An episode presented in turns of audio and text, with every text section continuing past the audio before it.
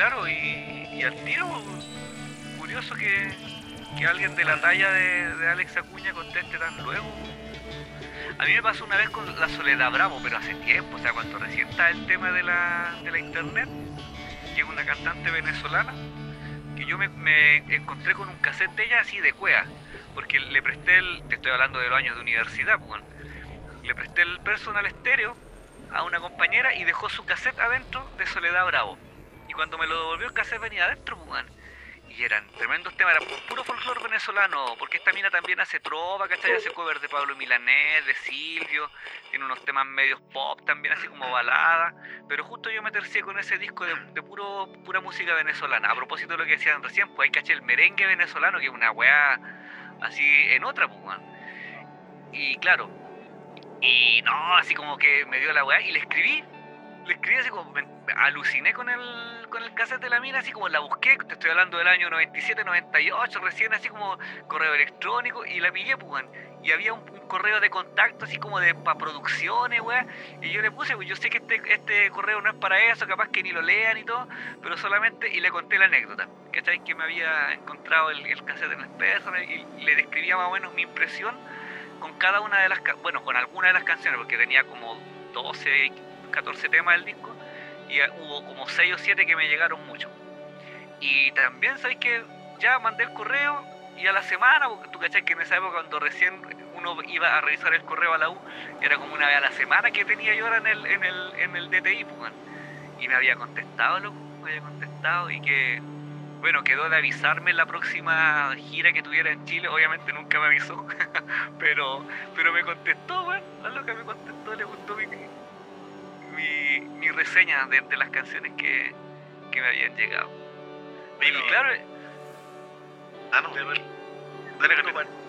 grande y otras veces eh, cuando pasan cosas como esta uno siente que en realidad es una pequeña aldea. Oye, y faltó la otra parte, buscar, eh, Lalo. Que yo ayer le hablé a Carlito porque yo estaba aquí en el computador y, el algoritmo me arrojó Carmina Urana con Dudamel, con Gustavo Dudamel. Y al final, pues a todo chancho, al final, la, la, más conocida, la, el percusionista, pero no, no recuerdo haber visto, lo voy a revisar si era. O no, me, no miré la cara, además que lo muestran tampoco. Pero se veía detrás el percusionista pegándole al platillo este al gigante. A todo chancho al final, pues, yo decía, oye, este loco que estar en su salsa y pegándole ese platillo, pues nunca nadie le puede pegar fuerte. Y ahí con la manzorquista y todo. Y le escribí y le mandé un audio por, pues ya, sentirá a pegarla todo chancho en carabina purada. Y ahí te sale con el pastel eh, que Alex Acuña está tocando con tu papel en la filarmónica de nosotros. No, gracias. Mira, le, le, contaba a Gustavo que el día anterior eh, Alex Acuña me describió, pero con lujo de detalle, a propósito de la pregunta de Gustavo, ¿qué se siente tocar en una filarmónica con Dudamel? Entonces me dice, Carlos, tengo 76 años imagínate, o sea, tengo una, una vida, una vida tocando y ayer tuve de enfrente a, Gustavo Dudamel, eh, en el oído tenía un clic, un metrónomo, a, mi lado tenía cinco percusionistas de ensamble y adelante alrededor una filarmónica sonando.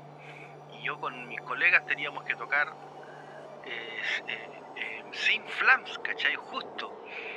Em, entonces me describía un poco el escenario, ¿cachai? Que la gente no dimensiona semejante concentración, semejante desafío de ser dirigido por una persona, pero que, a, su vez em, hay un metrónomo que, está ahí haciendo las veces de, como de unificador de todo un ensamble Em, entonces por eso fue súper súper simpática la anécdota que a la pregunta de Gustavo yo le pude responder, ¿cachai? Con esta anécdota impresionante. Y, a propósito de, anécdotas, eh, así como decías tú, imagina lo, significativo que fue eh, hasta el momento, eh, sigue siendo algo, algo real, o sea, puede que en un futuro nos demos cuenta que somos parte piramidal. que el que está Chang detrás de todo esto. ¿Cómo se llamaba? El que está Ser, Sergio, Sergio Hadwe. Claro. No, pero buena, loco, buena. No, yo no creo que sea estafa, pusita. No es un, un personaje así como tan eh, masivo, como que despierte el interés de que alguien le hackee una cuenta. Además que todo lo que te contó difícilmente te lo puede engrupir alguien que lo esté suplantando. E- Eso pensaba yo, eso le decía yo. Oye, que- que- oye, pero que la cuestión es cómo va. Yo le intenté, bueno, luego de la, de la experiencia, eh, porque fue un día domingo, en casa de mi suegro, yo le decía, Alex Acuña me llamó. Y yo decía, ¿qué Acuña? Alex Acuña, ¿cómo no? El viejito, el, el hijo, el viejito cuña, pues decían. Mira, es como que Michael Jackson, suegro, te llame, es lo mismo.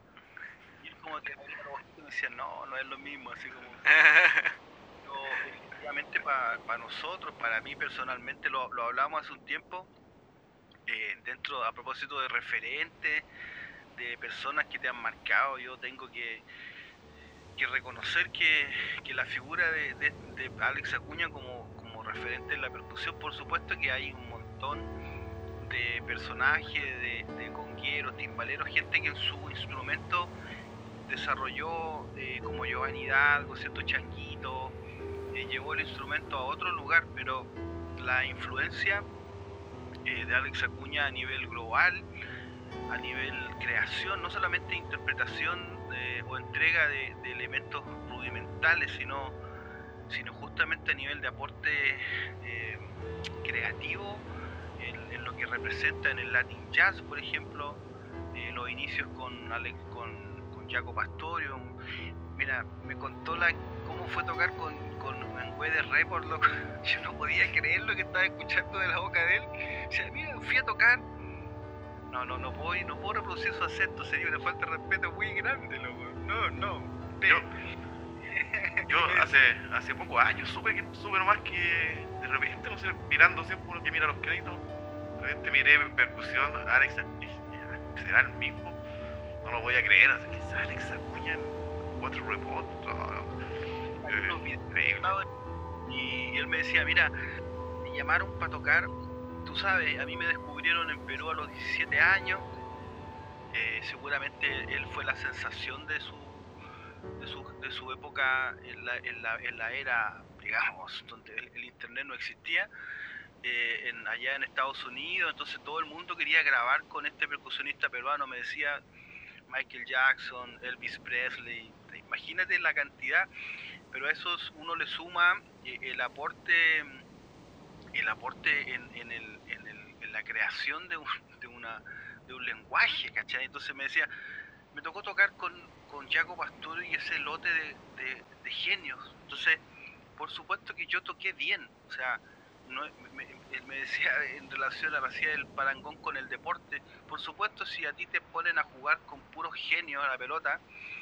eh, tú vas a jugar bien. Ahora, si yo cuando yo he tocado con gente no muy buena, toco mal, me decían. No, no es lo mismo. Entonces, imagínate el privilegio para mí de estar tocando rodeado de esas personas. Yo lo único que hice fue jugar. Jugué nomás. Place. Justamente, entonces te das cuenta cómo, cómo ahí eh, la, la historia tiene, tiene un, un sabor distinto cuando te la, te la puede contar alguien que ha sido parte de ella. Ahora, eh, impresionante, tú lo dijiste, Lalo, eh, detrás un poco de la experiencia tan eh, abrumadora para mí, eh, para otras personas como, ¿quién es Alex Acuña? Bueno, otro tema. ¿Cómo lo voy a hacer? ¿Quién es Alex Acuña? Oye, y disculpen que lo lleve a la cruda realidad, pero, pero porque igual podríamos imaginarnos, imaginarnos que este percusionista famoso que, ha llamado a, a- a nuestro amigo Carlos Astete pudiera estar involucrado con- con el personaje que se nos ha aparecido recurrentemente cada uno de nosotros. Hemos tenido eh, situaciones muy extrañas, eh, interferencias en nuestras radiotransmisiones. ¿Quién no te dice, Carlos Astete, que sea este mismo personaje que te está haciendo ahí eh, rompiendo el corazón? Mira, yo, yo te aseguro que a mí me llamó un, un extraterrestre, pues, o alguien, o sea, si había alguna duda de que estábamos teniendo las visitas del tercer tipo, esto ya no, no, deja, deja totalmente despejada esa incógnita. Me llamó un, bueno, un ser de otro planeta para, para el mundo, para quienes vibramos con la percusión. Y Lalo, tú lo dijiste hace un rato, eh, lo impactante eh, al, recibir de, de semejante figura eh, comentarios tan sencillos. De hecho, tengo que contarles que él me llamó exclusivamente para hablarme de Dios, ¿cachai? Me dijo, Carlos, yo lo único que te puedo hacer es, yo te quiero explicar por qué tengo 76 años y sigo tocando como, como 40, a la edad que tú tienes. Y fíjate que recibí eso, así como ustedes saben, un poco la trayectoria que hay eh, detrás de nosotros, tanto tiempo involucrado, ¿cierto?, en, una comunidad cristiana de pronto recibir un mensaje tan, eh, tan simple y, tan, tantas veces escuchado, pero que te llega desde otra forma. Él me decía, cuando yo descubrí la parábola de los talentos y entendí de que Dios a una persona le regaló algo y que esa persona lo escondió para sí y después lo pierde, y sin embargo aquel que recibió dos y el otro que recibió cinco lo, entregaron, lo trabajaron, recibieron más. Yo entendí que la única manera de seguir creciendo eh, era haciendo eso. y por eso te estoy llamando, o sea, para, para entregar. yo no, estoy en posición ahora de, tener alumnos, me decía. porque imagínate una persona de 76 años, me decía, no necesito eso, estoy trabajando todavía. Yo te quiero, te quiero enseñar, me decía, cach, imagínate lo fuerte ¿Cómo llegar a esta edad? Bueno, esperemos llegar, pasar los 50 nomás, no sé. ¿Cómo, cómo tocar hasta esta edad? Y me decía eso siendo alguien agradecido. O sea, yo reconozco que lo que tengo es un don, es un regalo. Y, tengo que solamente devolverlo, ¿cachai? Entonces, una idea tan sencilla, eh, a, él, a él lo marcó tanto, ¿te fijas? Eh, y por supuesto me tocó eh, ahí en silencio nomás recibir eh, algo como les digo, si tantas veces he escuchado, pero que de pronto eh, te viene a remover, ¿cachai? Que te lo diga alguien eh, con semejante trayectoria y después me empieza a decir, mira, yo sigo estudiando, te voy a enviar un video de, un percusionista que para mí es el más grande, es un genio. Entonces, wow, o sea, oye, espérate, yo estoy hablando con el más grande. Y él te derrumba todas estas esta ideas, ¿cachai o no? Esta idea es que, que, de pronto nosotros mismos somos re buenos para levantar ídolos, em, incluso hasta dentro de la misma fe, el, el, peor lugar está lleno de falsos falsos ídolos. Eh, y él me decía que no, yo estoy estudiando, este percusionista, tengo que nombrarlo, apellido Roberto Vizcaíno Jr., tiene un canal de YouTube, un joven peruano, me decía, este es un genio, loco, estudialo me manda un, me comparte un video, eh, Lalo te, te lo envío por interno y, y, claro, al cortar la llamada se empiezan a, todo, lo, todo lo emocionante, ¿cierto? Da paso a, la reflexión y te quedan esta idea, así como, wow, o sea, la sencillez de una persona em, que, que, de pronto ha, tocado literalmente el techo del cielo terrenal, ¿no? Allí navegando con, con estos ángeles que tienen eh, que tienen cuerdas, que tienen teclas eh, y te viene a, golpear un poco. Tú Lalo que eres un tremendo docente, profesor, imagínate, me decía que para él la enseñanza no, no es un negocio.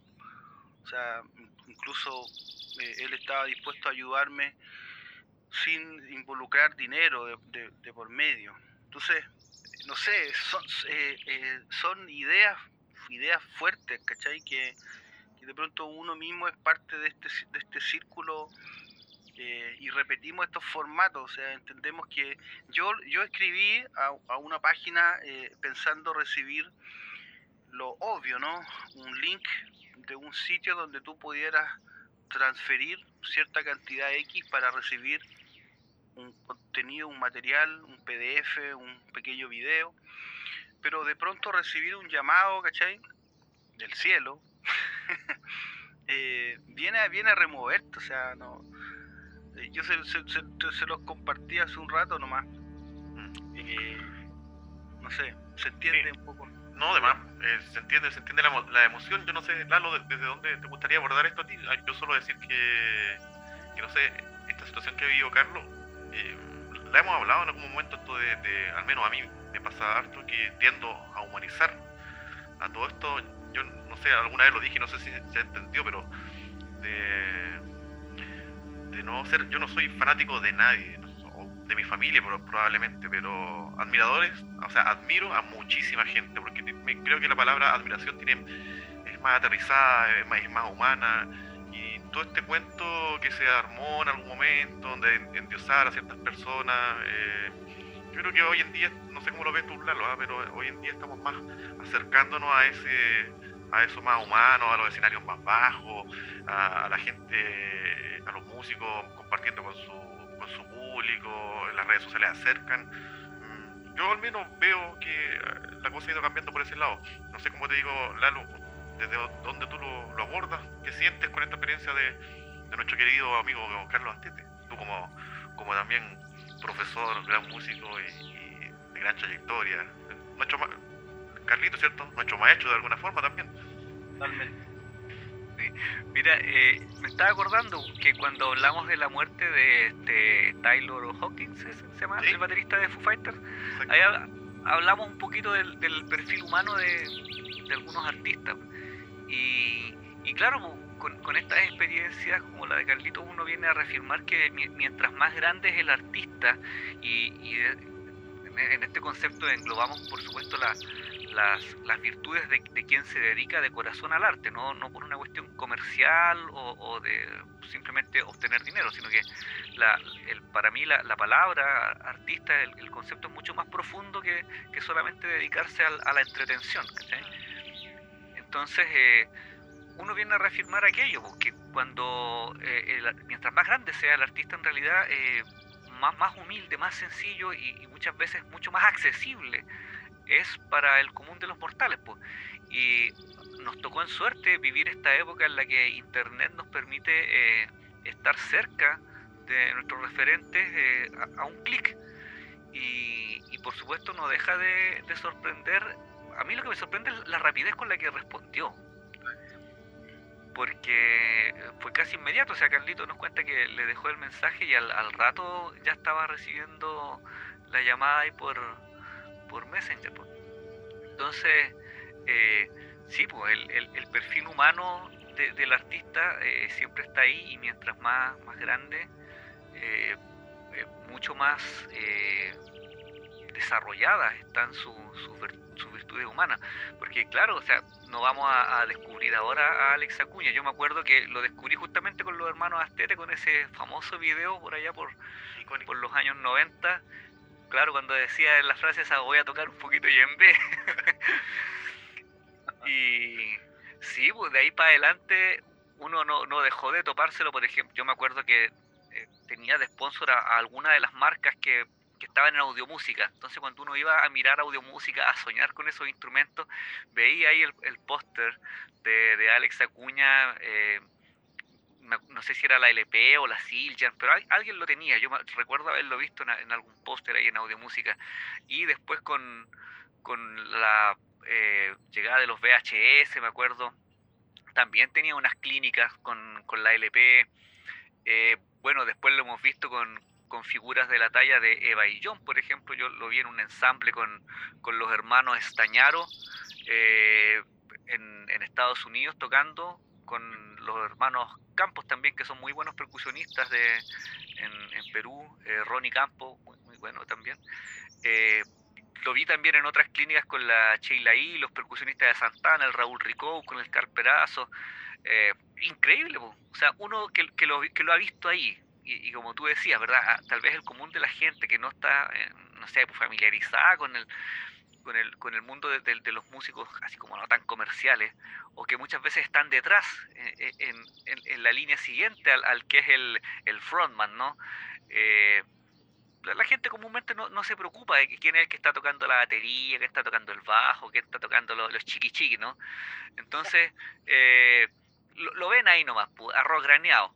Pero uno que le gusta leer los créditos, uno que le gusta ponerle atención a todo eso que no es lo, que está eh, al frente en, el, lo que puede estar escuchando, uno sabe quién es Alex Acuña. Entonces, eh, increíble, increíble. Es una experiencia soñada. Claro. Yo, yo no, disculpa que, Carlos, es que siempre cuento esta anécdota porque es pequeñita, pero tengo que contarla, pues ya, a Carlos ya se la conté, pero igual hablando de esto mismo, a uno que le gusta ver los créditos y, observar que están más atrás y, todo eso.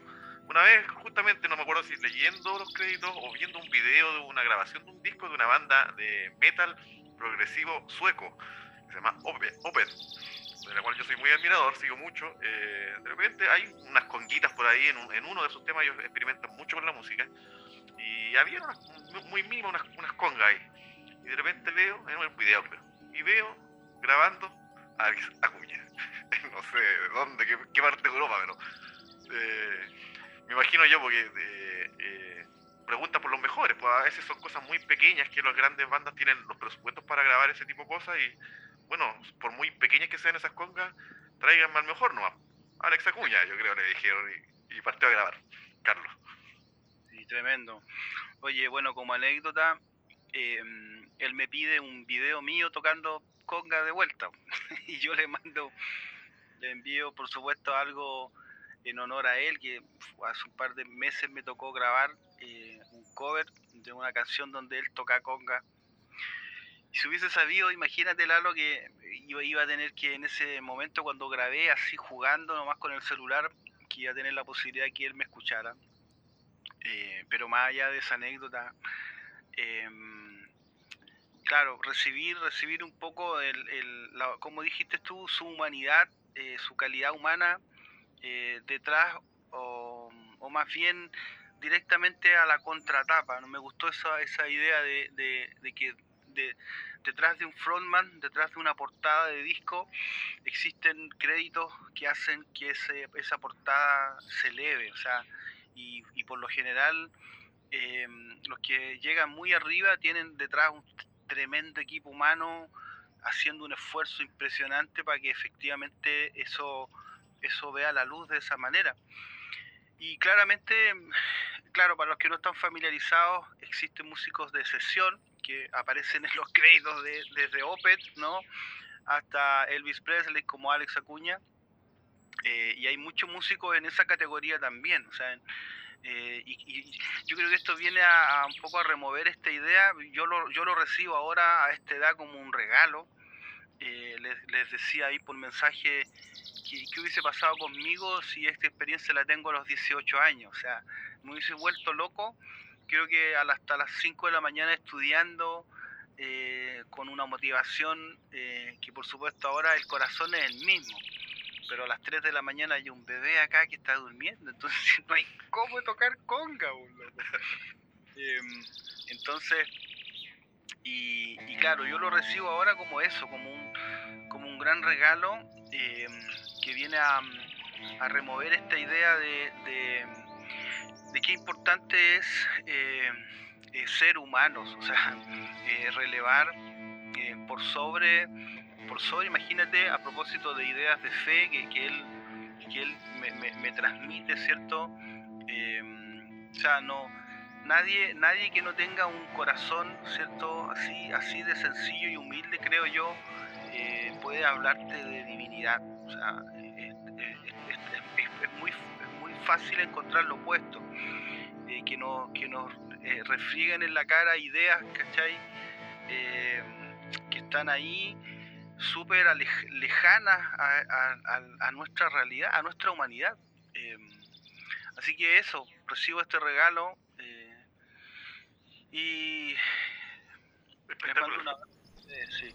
No, espectacular, Carlos. Eh, palabras al cierre, voy a dejar a Lalo muy rápidamente, yo solo me, adhiero a eso, me gustó eso, la, la concha portada, los créditos, a nosotros, no sé, es tan importante eso que está detrás, los límites son cosas que a veces no nos fijamos mucho en, ustedes lo decían, en los frontman. Me quedo con todo ese eh, universo, esa galaxia detrás, amigo Lalo. No, mira, también una experiencia religiosa, diría Enrique Iglesias. Pero, ¿sabes qué? Lo, lo que, me, lo que me gusta más es que, eh, bueno, debe ser por, por, la, por la internet, por la cercanía, por todo esto. eh, siento como si hubiese estado ahí, loco, con, con, con las ganas, con el entusiasmo que contáis la, la experiencia. Es como si yo hubiese estado ahí, como si hubiese sido testigo de tu conversación con él. Y no sé, bueno, me, me alegro un montón. Y obviamente lo, lo voy a contar dentro de, de mi círculo más, más cercano de amigos músicos. eh, que Carlito Bastete habló con Alex Acuña. No, va a quedar en los, en los anales de, de aquí de, de los músicos de, de Coronel, yo cacho, de, de la región, man. Anécdota. Nadie más podría contarla. Ya amigos, eh, no vio ninguna interrupción, ¿ah? ninguna interferencia. Pero parece que ya la cinta se va. Saludos a Alex Acuña, saludos a ustedes, abrazos. Valeu. Tchau.